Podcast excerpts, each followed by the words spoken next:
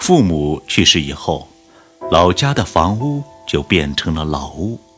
如果单从年代上来说，老屋其实一点也不老，因为一个村庄常常在上千年之间，一个家族也在数百年之间。一所老屋所承载着的，往往是一个村庄的沧桑岁月和一个家族的兴衰历史。可是，老屋似乎与这一切都沾不上边儿。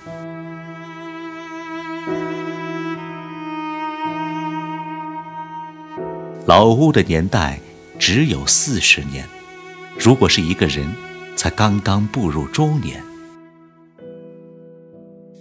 大约在我十岁那年，一场暴雨引发山洪，村子一边大面积走山滑坡，村庄整体搬迁，于是就有了现在的村庄以及我家的老屋。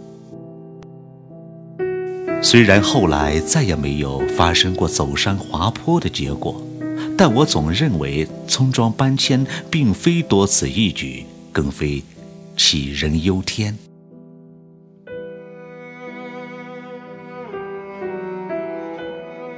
搬迁那阵儿，正巧赶上七十年代中期，连年饥馑，村民普遍缺吃少穿，整天饿着肚子，憋着一口气。纷纷把旧屋子拆下的材料搬向一个新的地方。山脚靠近沟畔，易于滑坡；山顶坚固牢靠，是新的安身立命之所。从山脚到山顶中间隔了三里地，运送木材和破砖碎瓦的人群离异了半年之久，就像蚂蚁过道一样。蚂蚁做生活。与人类过日子在形式上没有多少差别。父母当时四十多岁，尽管家徒四壁、穷得可怜，但年龄上仍有一定的优势。他们深知“求人不如求己，一勤天下无难事”这些道理，起早贪黑，忙里忙外，筑墙打土坯。不久，新的墙壁，新的台阶。四合院的基础部分焕然一新。眼看着孩子们长大，两儿两女，人口不少，太拥挤，父母狠下心来，要把它变成两座六间，这样才能活得体面一点。尽管各种用料做到了节约的极限，旧的东西没有剩下半片瓦、一角砖。但仍然不能像做基础一样做成上层建筑。这样，旧院门前一棵未成年的椿树就无辜地承担起了本该不该承担的责任。父亲看了看树，忍痛割爱，让它与原来的一根旧链条变成一对儿。原来的厨房兼煞房是单檩两间。单门单窗，现在变成了双檩三间，这在我家的建筑史上具有里程碑的意义。然而，后来的结果并非天随人愿。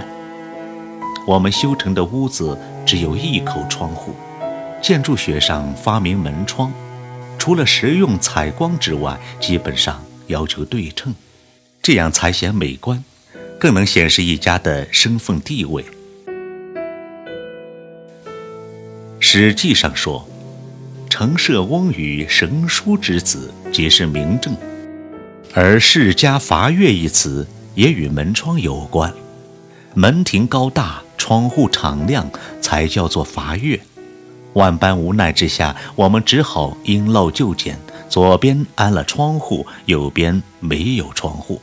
仿佛天生的独眼龙，缺少窗户的生活真是暗无天日。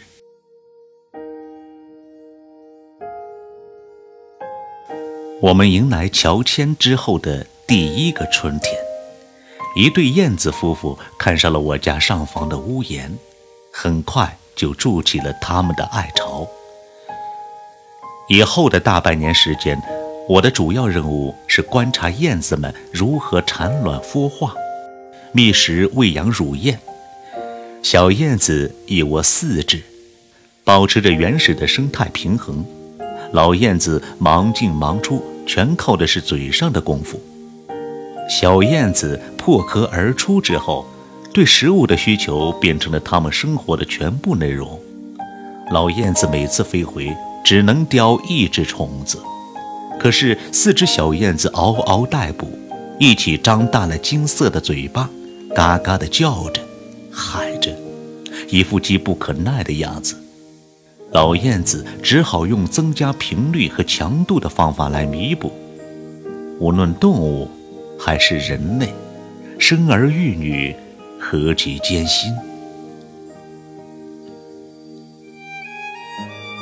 秋天到了，乳燕绒毛褪尽，紫色的脖梗，白色的腹毛，黑色的翅膀，流线型的身材，时时跃跃欲试，似乎要一飞冲天，样子煞是可爱。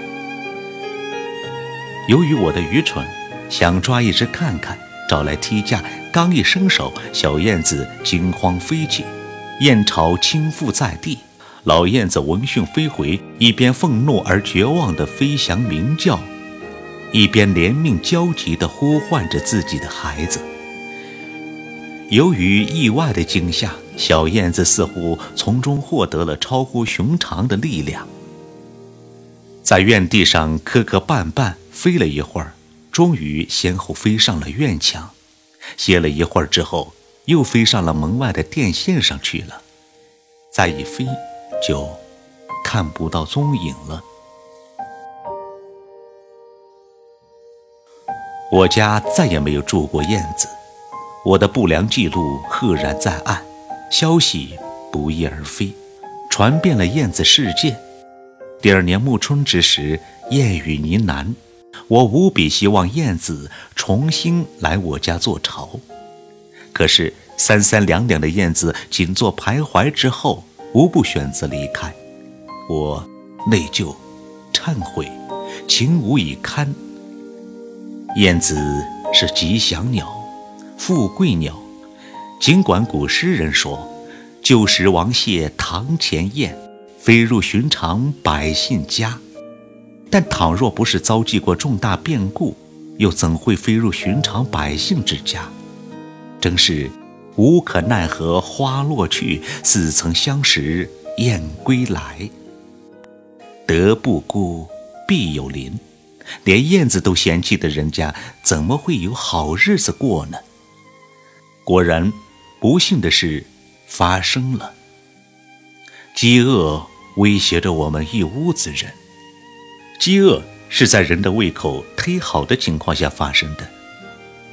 如果在吃饱的日子里挨饿，至少人有个心理准备，粮食将要成熟了，挨饿也还有个指望。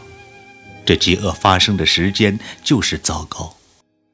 古人说的不时之需，大约包括挨饿一词。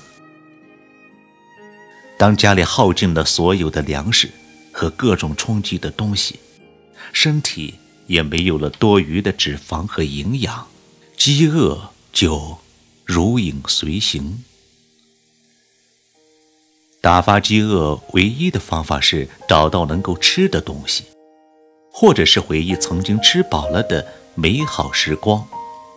当人没有力气回忆那份美好的时候，人就会陷入绝望。有一天早上，母亲给生产队切洋芋子，看到仓库里喂牲口的油渣，偷偷的吃了两把。油渣毒死人的事在村里早就发生过，母亲不是不知道，想必她已顾不上这些了。中午时分，毒性发作，口吐白沫，奄奄一息。幸亏二姐从志和工地上回来，带回自己结余下的两块玉米面饼，泡水未下，使她有了点与死亡抗争的力气。那时，我上小学五年级。晚上放学回来，我看到父亲和姐姐满面愁容，听了他们的叙述之后，不禁悲从中来。当时强忍着没有哭出声来，装作小姐跑到大门外边，泪如雨下，接着四肢痉挛，倒在地上，浑身抽搐。弟弟发现了，声张起来，屋漏便遇连阴雨，恐惧和惊慌一下子弥漫着小院儿。邻家大伯闻讯赶来，他经多见广，安慰父母说：“我还是愁的，缓一会儿就好。”果然，大家虚惊了一场。过了大约十分钟，我像没事人一样坐了起来，大家面面相觑，无言以对。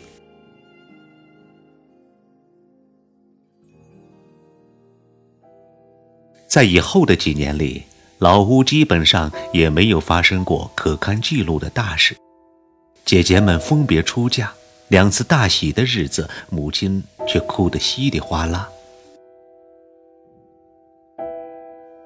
我和弟弟先后到了结婚生子的年龄，按照我们老家的习俗，说一个媳妇就要修一座新房，否则是没人愿意把女儿嫁给他家的。因此，为儿子攒钱修房就成了为人父母者最大的使命。由于长期贫穷的煎熬，父母五十多岁就提前进入了老年，但他们心里明白，还不能老去，更不能享受老年的生活。他们信心十足地种地养猪，一分一分地积攒着光阴和希望。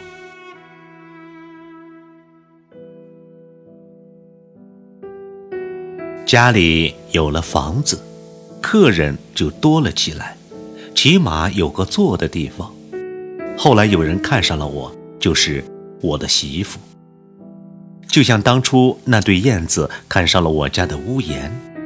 紧接着家里喜事连连，女儿、侄儿、儿子、侄女先后降临小院，家里人口达十人，这在我们家族史上是空前的。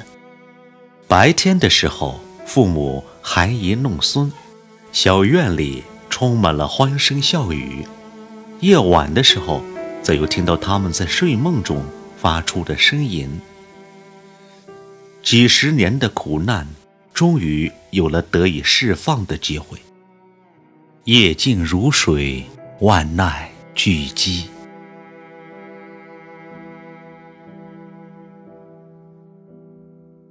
我始终认为，新屋修成，我们弟兄娶妻生子的几年，是父母生命中的黄金年代，也是老屋永远无法复制的时光。如果时光能够穿越，我希望孩子们不要长大，父母不要老去，快乐和幸福就会永远在老屋常驻。终于到了老屋容纳不下一个家庭的时候，兄弟们分道扬镳。母亲在多年前就罹患风湿沉疴在身，最后瘫痪不起。一九九四年九月二十二日凌晨，母亲与世长辞。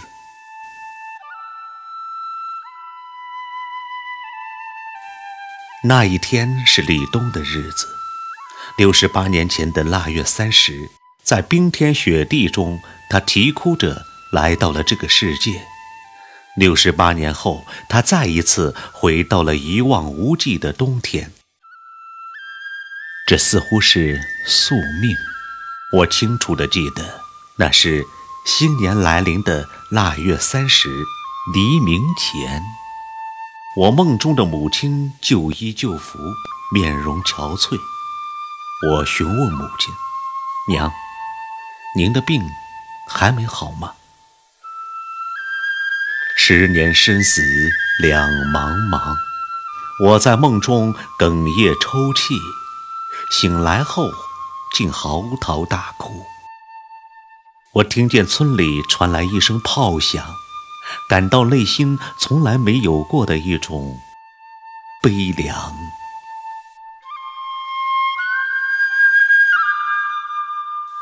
在父亲生命的暮年，父亲成了空巢老人，最大的敌人是寂寞。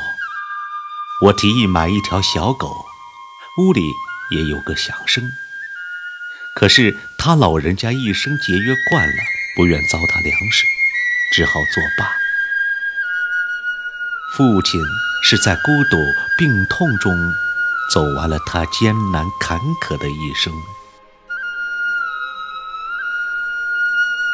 抬门了，父亲，老屋只好关门大吉。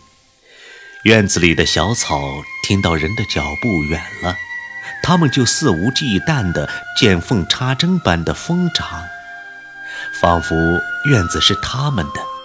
每次回到老屋，我都要花上半天时间清除这些杂草，以便使家像个家。然后就找一只小凳。坐在当年父母坐过的地方，回忆一些前尘往事。父母生前没有留下任何影像信息，他们一直认为那些东西只会变成子孙后代的负担，现在却变成了我最大的遗憾。除了在梦里，他们的音容何处寻觅？我曾无数次的假设。如果父母仍然健在，生活将会怎样？每当想起父母生前所受的苦累，我就悲不自抑，泪流满面。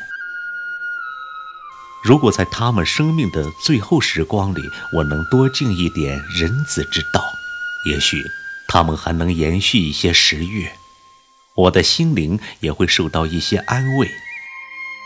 假如时光能够穿越。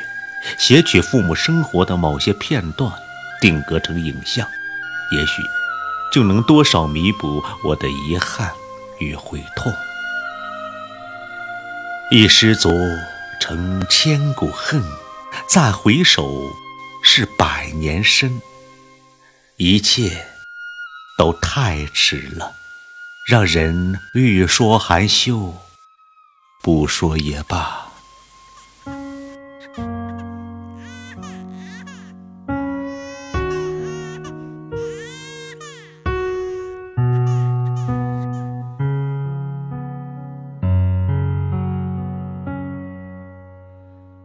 睁开双眼，我就看到你，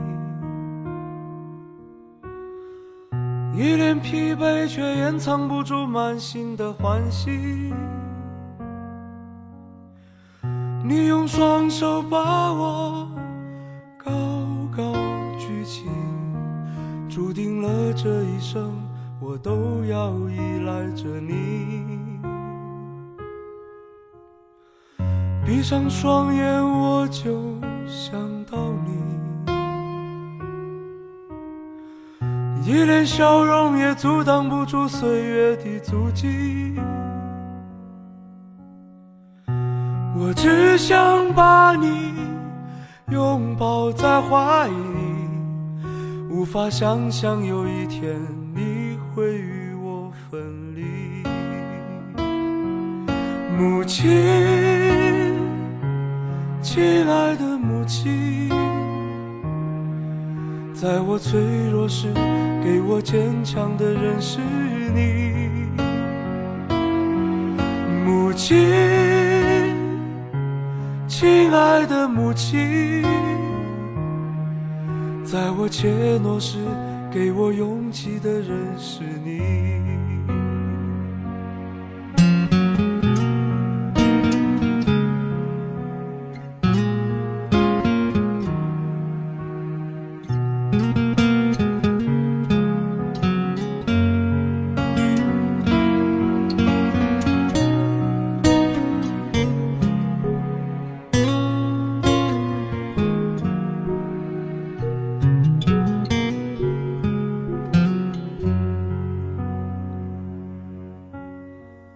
闭上双眼，我就想到你，